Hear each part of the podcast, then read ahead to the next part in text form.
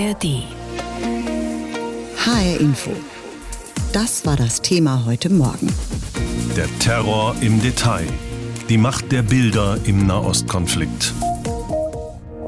Das Hamas-Massaker auf dem Musikfestival Nova, die Explosion in einem Krankenhaus in Gaza, dieser Krieg in Israel ist auch ein Krieg der Bilder. Vor allem die Terrororganisation setzt Videos gezielt als Propaganda ein.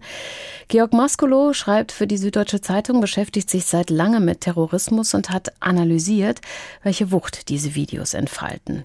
Ich habe mit ihm gesprochen vorab dieser Sendung. Im Begriff Terrorismus steckt das Wort Terror, zu Deutsch Schrecken, ja schon drin. Es ist Ziel von Organisationen wie der Hamas, Schrecken zu verbreiten. Aber das Material, das die Hamas benutzt, ist unvorstellbar brutal. Warum diese neue Qualität? Ich glaube, Sie haben sich das beim sogenannten Islamischen Staat angeschaut. Wir erleben im Grunde seit Jahren, wenn man so will, so eine Art Überbietungswettbewerb. Nicht nur den Anschlag selbst zu begehen, sondern sich auch zu fragen, welche Bilder man bei diesen Anschlägen produzieren kann, wie man sie hinterher verbreiten kann. Das hat der Hamas in diesem elenden und endlosen Überbietungswettbewerb jetzt nochmal auf neue Höhen gebracht. Dieser tatsächliche heiße Krieg mit Waffen, Raketen, Panzern ist an sich schon grausam. In der heutigen Zeit sind wir solchen Bildern aber durch unseren Medienkonsum, vielleicht auch durch Filme, permanent ausgesetzt. Kann es sein, dass wir ohne Bilder gar nicht begreifen, dass dieses Sterben real ist? Naja, natürlich gibt es und muss es aus jedem Krieg und auch von jedem terroristischen Anschlag Bilder geben. Ich würde allerdings argumentieren, dass es nicht alle Bilder geben muss und auch nicht alle Bilder geben darf.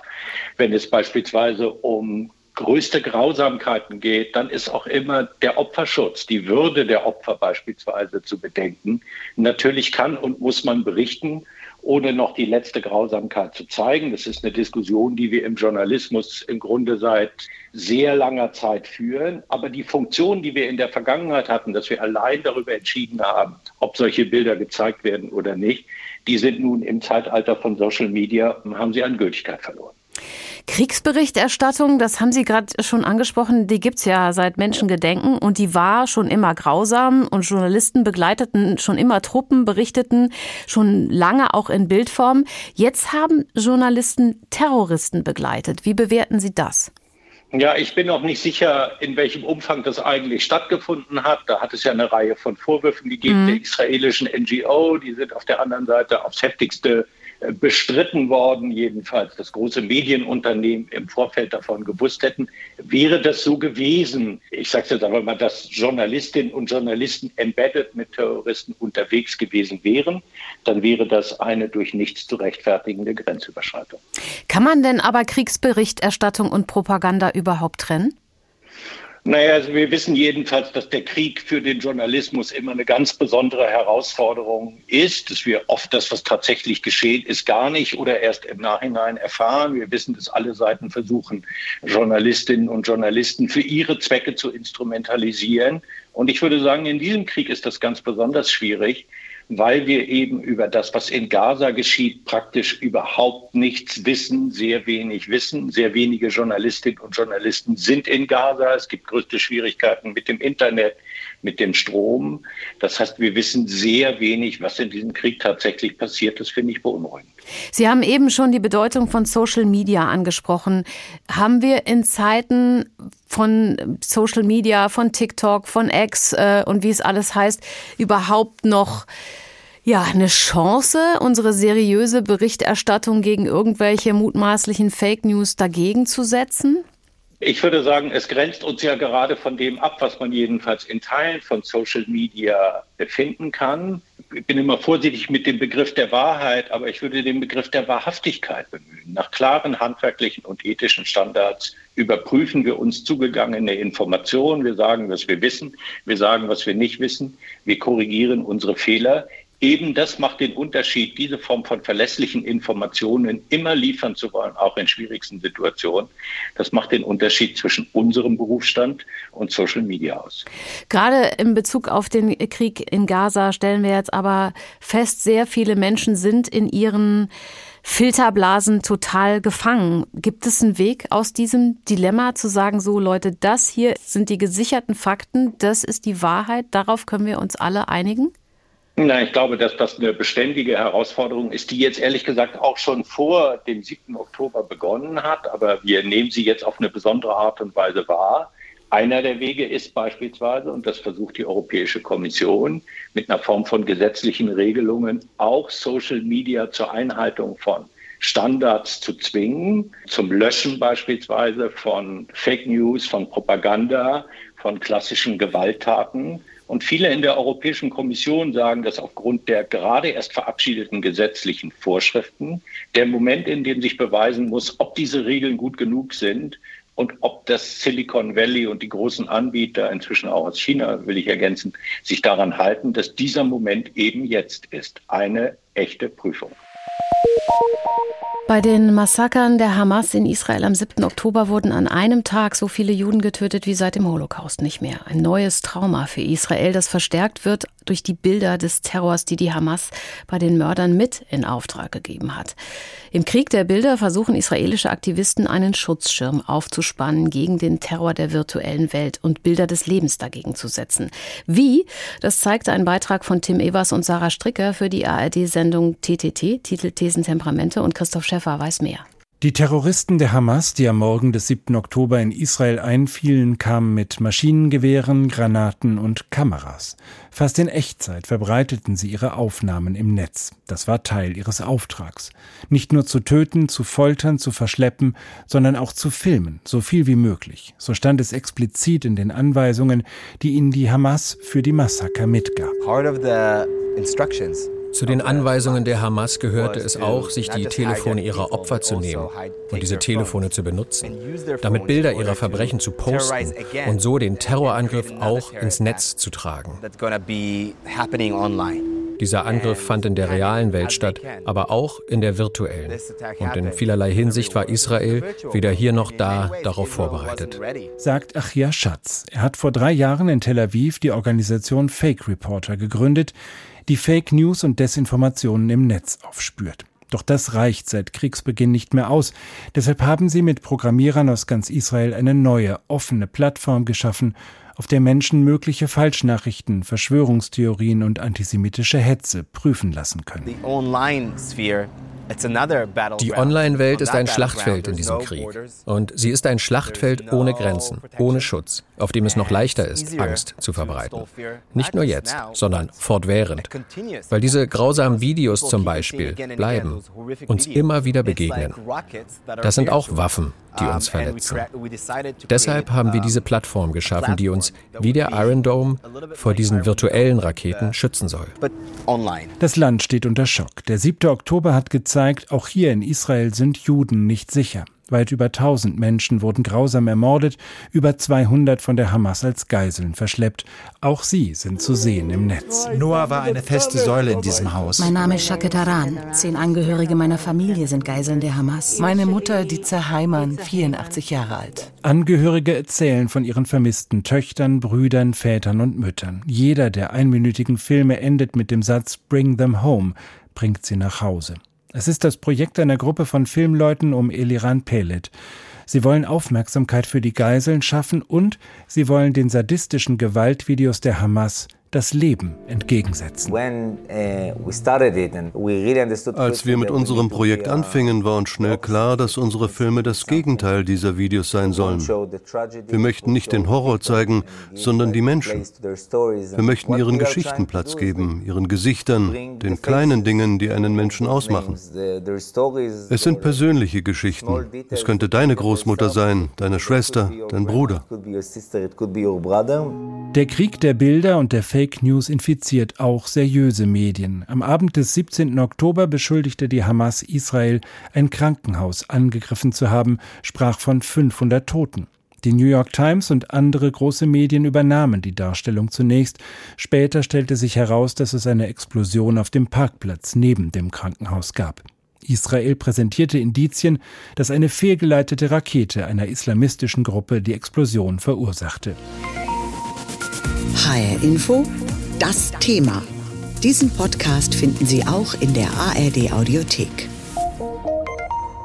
Der brutale Überfall der Hamas auf Israel und die Folgen des israelischen Militäreinsatzes im Gazastreifen produzieren eine Flut von Eindrücken, die uns immer weiter verstören und beschäftigen. Die Hamas und auch Israel setzen das Material auch gezielt ein. Die einen, um die Angst und Hass auf Israel zu schüren, die anderen, um immer wieder daran zu erinnern, wer diesen Krieg eigentlich angefangen hat. Darüber müssen wir reden, haben wir getan mit Sabine Schiffer. Sie ist Medienwissenschaftlerin und Professorin an der Hochschule für Medien, Kommunikation und Wirtschaft in Frankfurt. Und ich habe sie eben gefragt, die Hamas ist medial hochgerüstet in die Terrorattacke gegen Israel gezogen. Die Kämpfer waren mit Bodycams ausgestattet, haben ihre Gräueltaten teilweise sogar live ins Netz gestreamt. Welche Strategie verfolgen die Terroristen mit dieser Bilderflut? Ja, wir kennen das ja von anderen Terroranschlägen auch, also wo Breivik in Norwegen oder bei dem Anschlag in Halle ganz gezielt geplant wurde, die ähm, Anschläge zu filmen und direkt ins Netz zu streamen. Man hat Material vorbereitet, dass die Menschen das finden. Es hat einerseits jetzt in dem, in dem äh, Fall vom, mit den Schreckensbildern und dem Terrorangriff vom 7. Oktober natürlich auch was von Kriegstrophäen sozusagen. Das heißt, das sind ganz gezielte Bilderstrategien und äh, gehört hier zum Krieg der Bilder, den wir gerade neben dem heißen Krieg ja auch sehen. Diese Bilder finden wir ja alle nur widerwärtig. Die Hamas will damit die öffentliche Meinung in ihrem Sinne lenken. Glauben Sie, das geht auf?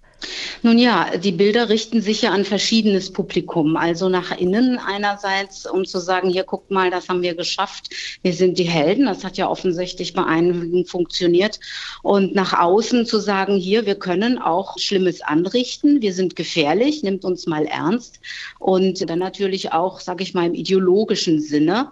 Und insofern waren sie erfolgreich. Jetzt gibt es ja sogar äh, Briefings mit ihrem Filmmaterial äh, von israelischer Seite. Ich vermute einfach auch, dass das so eine Art Verzweiflungstat ist, weil man merkt, dass im Krieg der Bilder jetzt die Schreckensbilder natürlich von allen Seiten da sind und das gar nicht mehr so eindeutig in Sachen Solidarität äh, zugewiesen ist, wem die hier erteilt wird. Die Hamas stellt Videos nicht nur auf Arabisch, sondern auch auf Englisch ins Netz. Und das Material schwappt dann natürlich zu uns, zum Beispiel auch auf die Schulhöfe. Welchen Anteil haben diese Bilder an dem Unfrieden und dem Antisemitismus, wie wir ihn jetzt zum Beispiel auf Demos erleben und bei uns in der Gesellschaft spüren?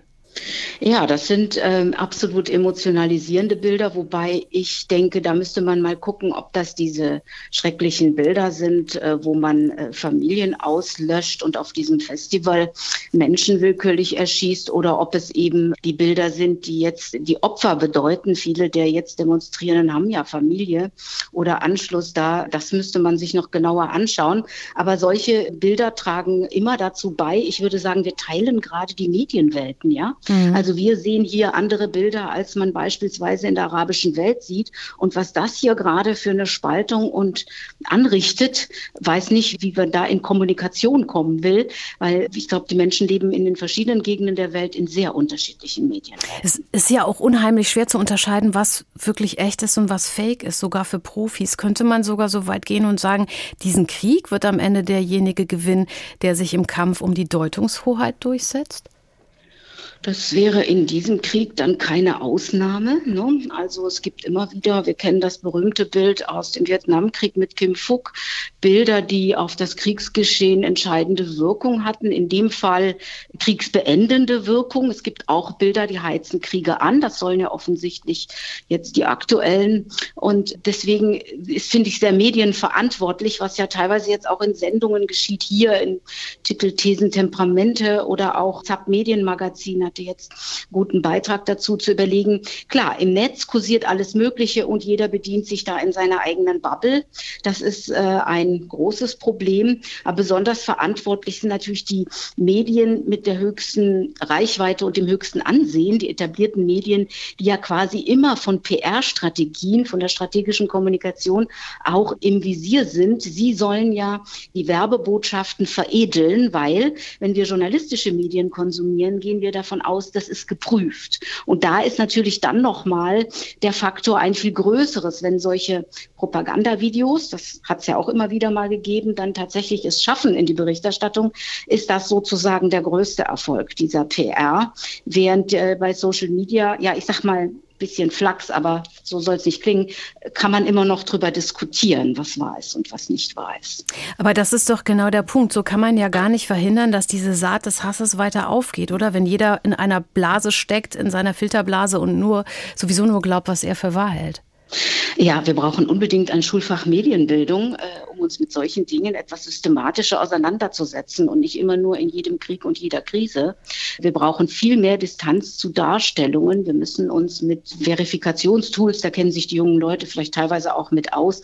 Aber was macht man nicht? Wir alle neigen ja dazu, die Dinge, die so in unsere Erwartungsschema passen, mhm. schneller mhm. zu glauben als die anderen Dinge und sie nicht in gleichem Maße zu überprüfen, was wir aber eben auch tun müssten. Der Nahostkonflikt ist ja längst auch an deutschen Schulen angekommen. Da fehlen allerdings oft die Kapazitäten oder das Wissen, um sich angemessen mit diesem Thema auseinandersetzen zu können. Diese Lücke wollen die Deutsch-Palästinenserin Joanna Hussan und der Deutsch-Israeli Shai Hoffmann mit ihren sogenannten Trialog-Workshops füllen. Seit dem 7. Oktober werden sie mit Anfragen von Schulen in ganz Deutschland überflutet. HR-Inforeporterin Alicia Lindhoff hat die beiden in der Offenbacher Marienschule getroffen, einer Mädchenschule. Genau, sehr gut. Also, und das ist der Grund, warum wir glauben, dass der einzige Zugang über diesen Konflikt zu reden jetzt nicht der ist, mit euch über Fakten zu sprechen, wann war wer dort vor Ort als erstes und so weiter, sondern es geht jetzt darum, mal zu gucken, was macht es mit euch. Kurz wirken die fast 50 Neunklässlerinnen, denen Shai Hoffmann gerade diese Frage gestellt hat, überfordert. Darüber reden, welche Gefühle der Nahostkonflikt in ihnen auslöst, in der Schule, dann gehen nach und nach Hände in die Luft.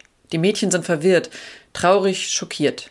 Auf TikTok sehen sie grausame Bilder von toten Kindern, hauptsächlich in Gaza. Hintergrundwissen aber fehlt den meisten. Viele haben beispielsweise noch nie etwas von der Hamas gehört. Joanna Hassoun und Shai Hoffmann geben zwar einen kurzen Überblick über die komplexe Geschichte, stellen hier und da auch Dinge richtig, aber im Zentrum steht heute nicht die Informationsvermittlung. Unser Konzept ist in erster Linie, dass wir zuhören dass wir die jungen Menschen ernst nehmen, dass wir ihnen Raum geben für ihre Gefühle, für ihre Emotionen, weil die sind ja da.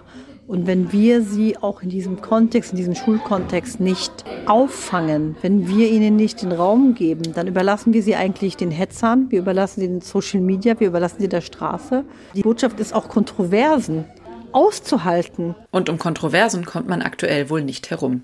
Eine Schülerin will wissen, warum in Deutschland Israel-Flaggen an den Rathäusern hängen, während Pro-Palästina-Demos zum Teil verboten werden. Ein anderes Mädchen erzählt, dass ihr Lehrer eine Diskussion abgebrochen habe, als sie ihre Meinung zum Konflikt sagen wollte. Joanna Hassoun und Shai Hoffmann hören solche Geschichten immer wieder, gerade von muslimischen Jugendlichen. Und auf TikTok, dem wichtigsten Medium der Jugendlichen, ist die Diskussionskultur im Moment auch ziemlich vergiftet, erzählt eine 15-Jährige. Es gibt auch viel Hate, weil jeder hat eine verschiedene Meinung. Deswegen ist es halt schwer auf Social Media so zu wissen, was jetzt richtig, was ist falsch und so. Mit Shai Hoffmann und Joanna Hassoun fühlt es sich für sie viel besser an. Dass wir auch so offen reden konnten und damit wir halt uns jetzt nicht fühlen, ja, wenn ich das jetzt sage, werden jetzt vielleicht denken, warum ist die jetzt für die oder für das. Also ich fand es halt, ja, gut. Dabei könnte man bei den beiden gut verstehen, wenn sie wütend auf unreflektierte Äußerungen zum Konflikt reagieren. Shai Hoffmanns Familie lebt in Israel, Joanna Hassoun ist in einem libanesischen Flüchtlingscamp geboren und bangt um Freunde in Gaza. Beide sind ganz nah dran, und das ist Teil ihres Konzepts. Die Schülerinnen beeindruckt das Miteinander der beiden. Es war auch schön, beide Nationalitäten zusammenzusehen und diese Teamarbeit und so. Das war mal schön, jetzt zu dieser Zeit das zu sehen. Seit dem Anschlag der Hamas am 7. Oktober wird das deutsch-israelisch-palästinensische Duo mit Anfragen von Schulen aus ganz Deutschland überflutet. Dauerhafte Förderung aber fehlt bisher, wie bei vielen ähnlichen Projekten. Den Workshop in Offenbach finanziert einmalig die Landeszentrale für politische Bildung. Schei Hoffmann erwartet von der Politik jetzt ein Umdenken. Definitiv den Bundeshaushalt wieder aufstocken. Vielleicht sogar ein Sondervermögen, Antisemitismusprävention, politische Bildung, Kampf gegen jegliche Menschenfeindlichkeit, Kampf gegen antimuslimischen Rassismus. Wir brauchen jetzt ganz klare Botschaften an diejenigen, die an Schülern und Schülerinnen dran sind, die unter prekärsten Bedingungen schon Jahre arbeiten, nämlich hier wir sehen euch, eure Arbeit ist wichtig. Nehmt das Geld, baut nachhaltige Strukturen auf und sorgt dafür, dass unsere Gesellschaft wieder zusammenfindet. Denn eins ist für ihn klar, die Lücke, die gerade an den Schulen sichtbar wird, können zwei Privatleute wie Sie beide nicht alleine füllen.